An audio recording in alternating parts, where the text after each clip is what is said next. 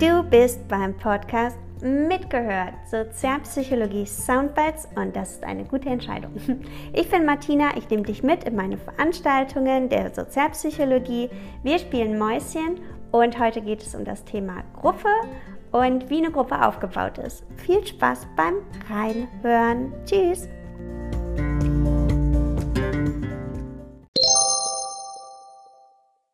Wichtig ist für uns auch, dass Gruppen natürlich einen bestimmten Aufbau haben, dass es gewisse Normen und Rollen eben auch in Gruppen gibt. Und genau das schauen wir uns jetzt nochmal vertieft an. Wie ist eine Gruppe aufgebaut? Jede Gruppe besteht aus unterschiedlichen Positionen. In der Wirtschaft spricht man, wenn man von einem Unternehmen spricht, häufig von Organigramm. Das meint quasi die, den hierarchischen Aufbau eines Unternehmens. Und dort finden Sie oben meistens den Vorstand und darunter finden Sie den Aufsichtsrat und darunter finden Sie die Führungskräfte und darunter finden Sie die Abteilungsleiter und darunter finden Sie irgendwo die Praktikanten und so weiter und so fort. Also der hierarchische Aufbau. Und die Position meint genau, wo in dieser Hierarchie ist man denn angesiedelt. Man könnte das auch mit so einer Art Genogramm machen, also mit so einem Familienstammbaum Oben sind meistens die Großeltern, dann kommen irgendwie die Eltern und dann kommen die Kinder und irgendwo runter kommt noch ein Hund oder ein Hamster. Ja, und da, wo man gerade ist, das ist die Position. Mit jeder Position, die man in einer Gruppe hat, ist eine Funktion behaftet. Das meint nämlich, mit jeder Position haben wir auch bestimmte Aufgaben, die damit verbunden sind. Jetzt mal ganz klassisch gedacht, wenn ich der Vater in einer Familie bin, dann muss ich die Brötchen holen. Es ist die Funktion, die ich an der Stelle hätte, die mit der Position bekleidet ist. So könnte die Funktion einer Oma sein, dass sie die Geschichtenerzählerin ist oder die, die so toll kochen kann. Und ein Opa könnte der sein, der der Weise ist Meint also alles die Aufgaben, die mit der entsprechenden Funktion und der Position verknüpft sind.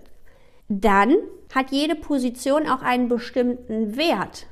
Und das ist der Status. So ist es so, der Wert eines Hausmeisters in einem hierarchischen Gebilde ist egal, ob das der Hausmeister von einer Hochschule ist oder der Hausmeister von einem Verlag oder der Hausmeister von einer Partei.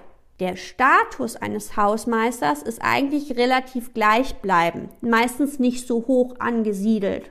Genauso der Status eines Trainers ist meistens hoch angesiedelt. Ob ich der Trainer vom 1. FC Köln bin oder ob ich der Trainer von Borussia München-Gladbach bin oder von Bayern München, relativ ähnliches Niveau, hat einen relativ ähnlichen Wert. Und genauso haben Großväter jetzt in der Familienhierarchie auch einen ähnlichen Wert.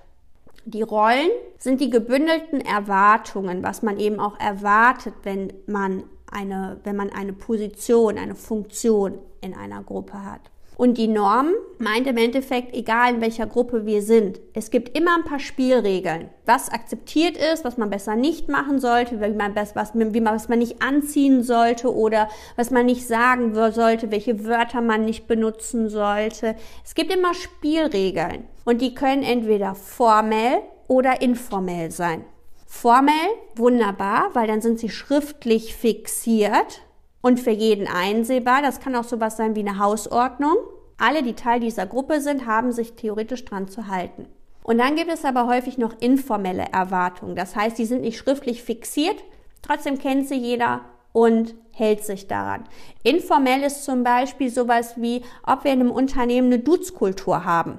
Da steht ja nicht irgendwie schriftlich fixiert oder welche Höflichkeitsregeln gelten. Das sind häufig informelle Normen, die da laufen. Ich habe das auch schon beobachtet, als es überhaupt mit dem Homeoffice losging, als sich nämlich dann auf einmal in den Teams so kleine Auseinandersetzungen ergeben haben, auch um die Position und Funktion. Wieso darf der denn jetzt von zu Hause arbeiten und wieso muss ich denn noch ins Büro kommen? Also ganz, ganz diffiziles Gebilde, wo sehr spannend wird, wie man das hinterher ähm, aufbaut. Und dann gucken wir uns jetzt mal an, warum es denn überhaupt so häufig Gruppen gibt. Dass es Gruppen gibt, hat verschiedene Vorteile oder verschiedene Funktionen, könnte man auch sagen. Erste große Funktion von Gruppen ist, dass sie unser Überleben sichern. Irgendwie muss ich da jetzt immer an Lea denken, weil Lea, sie sind für mich immer die, die mit ankommen mit der Evaluation. Das ist total super. Den Fortbestand sichern. Und ähm, das ist es eben auch. Ne?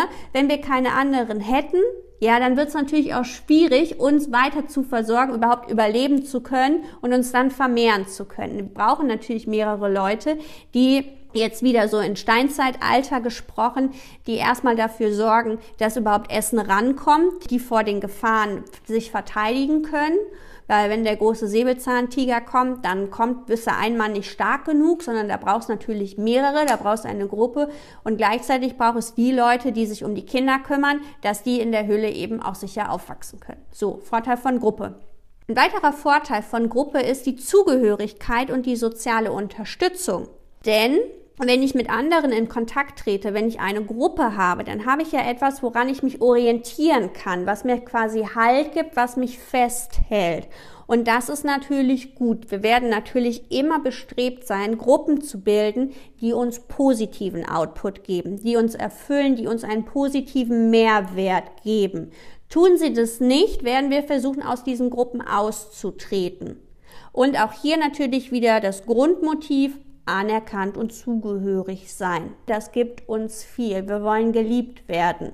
Wenn wir in Gruppen sind, fördert das ein angemessenes Weltbild.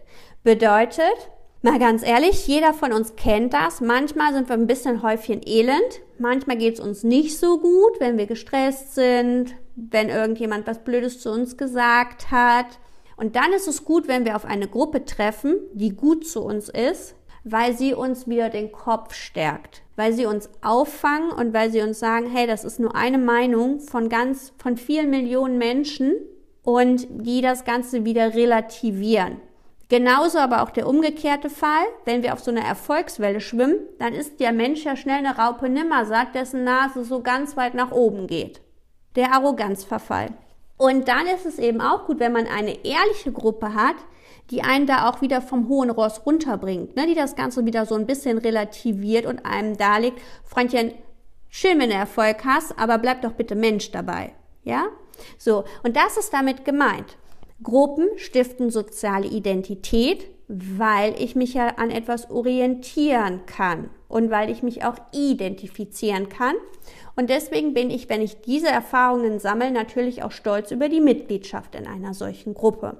Was man auch festgestellt hat, und das kommt jetzt so ein bisschen mehr aus, auch aus der Arbeitspsychologie, ist, dass in Gruppen häufig, nicht immer, häufig die Produktivität steigen kann. Vor allen Dingen dann, wenn die kritische Größe, Sie erinnern sich hoffentlich an das Experiment mit der Angelschnur, da haben wir gesagt, bis zu einer bestimmten Anzahl steigt die Produktivität durch die Anwesenheit anderer Ab der kritischen Größe sinkt die Produktivität wieder.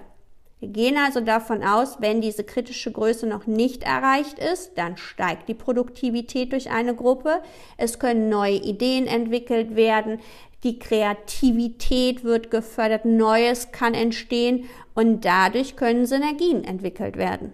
Und deswegen ist es auch ganz gut. Sie kennen das doch auch, wenn Sie mit einem Freund mal irgendwie was besprochen haben, ein Thema, was Ihnen im Kopf rumfliegt und der kommt eigentlich aus einem ganz anderen Bereich als Sie, dann können dadurch total coole Dinge entstehen. Ich habe gerade ein Projekt mit einer Freundin laufen, die kommt eigentlich aus dem Online-Marketing. So, und ich bin ja mehr so BWL und Wirtschaftspsychologie und dann kommt die mit ihren Online-Tools und ihren Ideen da um die Ecke. Das befruchtet sich total gut. Das ist total cool, weil wir dadurch total neue Sachen eben auch entwickeln, die uns beiden was bringen. Von daher eine ganz gute Geschichte.